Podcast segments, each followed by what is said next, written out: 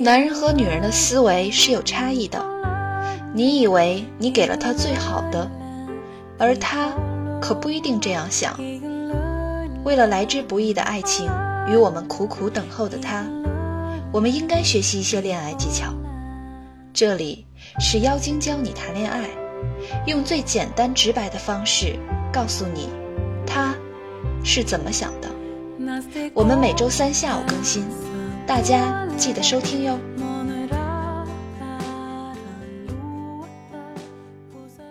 你为什么会被剩下？你为什么会高不成低不就？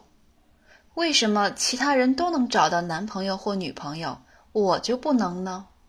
为什么我的白马王子还不来接我？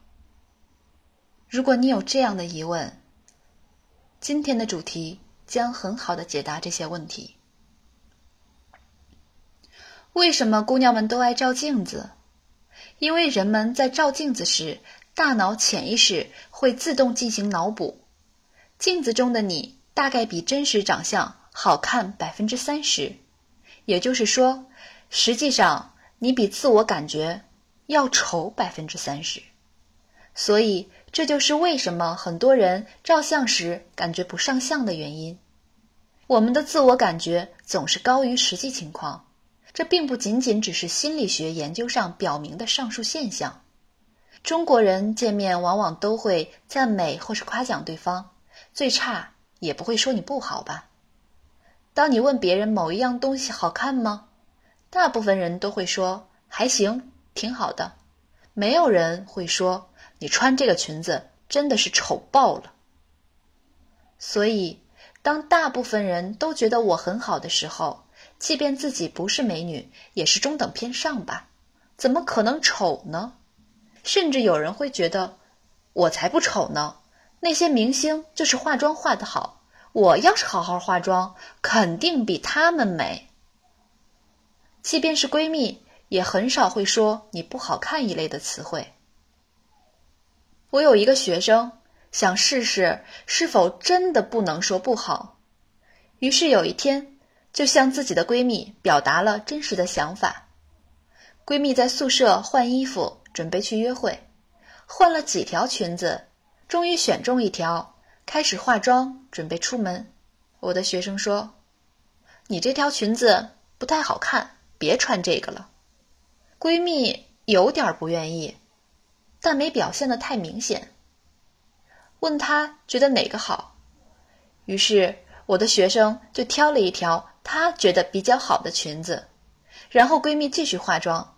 我的学生又蹦出来说：“你不要画这个蓝色的眼影。”看起来像卖化妆品的闺蜜说：“哎呀，画都画成这样了，就这样吧。”闺蜜一切准备就绪，穿鞋要出门时，我的学生又蹦出来说：“你的脚趾不好看，别穿这双露脚趾的了。”这个时候，闺蜜怒了：“你今天到底怎么回事啊？失恋了还是被你妈训了？心情不好，别拿我出气呀！”我的学生还说。我知道你不愿意听，但我说这些还不是为你好吗？除了我，谁会跟你说这些？闺蜜转身就走，最后说了句：“你的打扮还不如我呢。”看吧，无论多久的朋友，只要你说他不好，他都会心里不舒服，甚至会觉得这个人在嫉妒我。别人都说我是女神，即便这个人。比较委婉的说：“你这个裙子不太适合你，换一条再去约会吧。”你可能就会想：“大姐，你还不如我呢，凭什么说我不好呀？”我们照镜子看到的自己是比别人看到的自己要美丽百分之三十。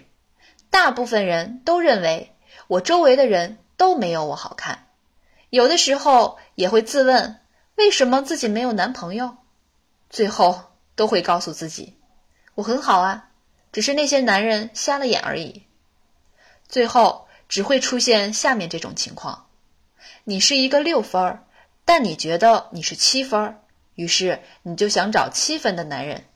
但是七分的人呢，看到你的确是六分，而觉得自己呢是八分，于是我们就陷入了这样一种死循环：看上你的你看不上，你看上的看不上你。网络上流传这样一个段子：有个女生幺六零，长得可爱，叫我介绍男朋友，要求有房有车，月入一万多，身高幺七五加，样貌耐看就行。我去问符合该条件的男生，他对女生要求是身高幺六八加，样子甜美，会做家务，能赚钱。又去找了符合这个条件的女生，他的要求是。男方要有别墅、有超跑、有公司，身高幺八零以上。我又去问了符合这个条件的男生，他说他来自星星，只爱千颂伊。这就是我们为什么总是高不成低不就。再有，姑娘们从小就喜欢听公主和王子的童话故事，所以很多电视剧也按照大家喜欢的套路去讲故事。一个又穷又丑又胖的女主，因为心地善良感动了高富帅的男主，然后男主抛弃了白富美的女朋友，最后女主嫁入豪门。大部分女生发现自己和女主的设定很像的，所以自己的男主也一定就是故事里的那样。至于为什么自己还单着，是因为男主还没出现呢，自己需要做的只是等啊等。最后就剩下了。我还有一个学生，家里条件很好，工作稳定，有房有车，也常出入高级场所，但是她没有男朋友。她想找一个公务员，身高幺八零以上，样貌顺眼就行。朋友给她介绍了好几个符合这个条件的人，最后都没成。她就问我为什么，我说你胖，而且黑黄。他特别自信地说：“没有吧，我周围人都说我挺漂亮的。从小到大，从来没有人用‘丑’这个字形容过我。首先，我们周围基本没有人会说我们丑，即便是凤姐，我相信在她出名之前，周围也不会有人说她丑。其次，美和丑都是相对的。也许你在一个身高幺七零的小公司员工眼里是女神。”但是你在一个身高幺八零的公务员眼里就不是了。为什么那个姑娘还没我漂亮？可是她男朋友可比追我的人好多了。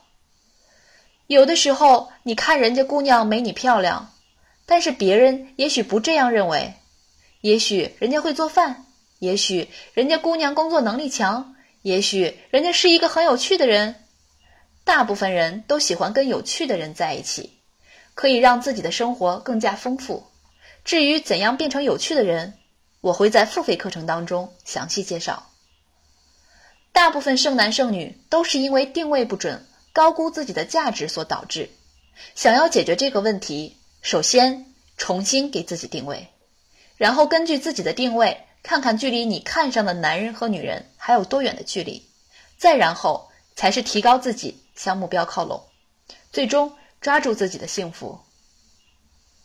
你要是不想提高自己，就只能降低标准，否则你很可能一直被剩下去。我之后跟那个想找公务员的学生聊了很多，最后他决定要改变自己，重新给自己定位，向自己的目标靠近，向幸福靠近。为了让大家更清楚地认识到自己，我的情感课程每个月有一节男女互动课程。如这节课讲怎样认识异性，会让女生先说她们喜欢男人用怎样的方式来认识自己，然后发张照片，问所有的男生，如果在马路上遇到他，会想跟他认识吗？不想的话，是什么理由？由于大家不擅长说别人的缺点，以至于我要给他们选项：选一，认为姑娘长得丑；选二，认为姑娘穿的土；选三。姑娘太美，不敢跟她搭讪。选四，其他。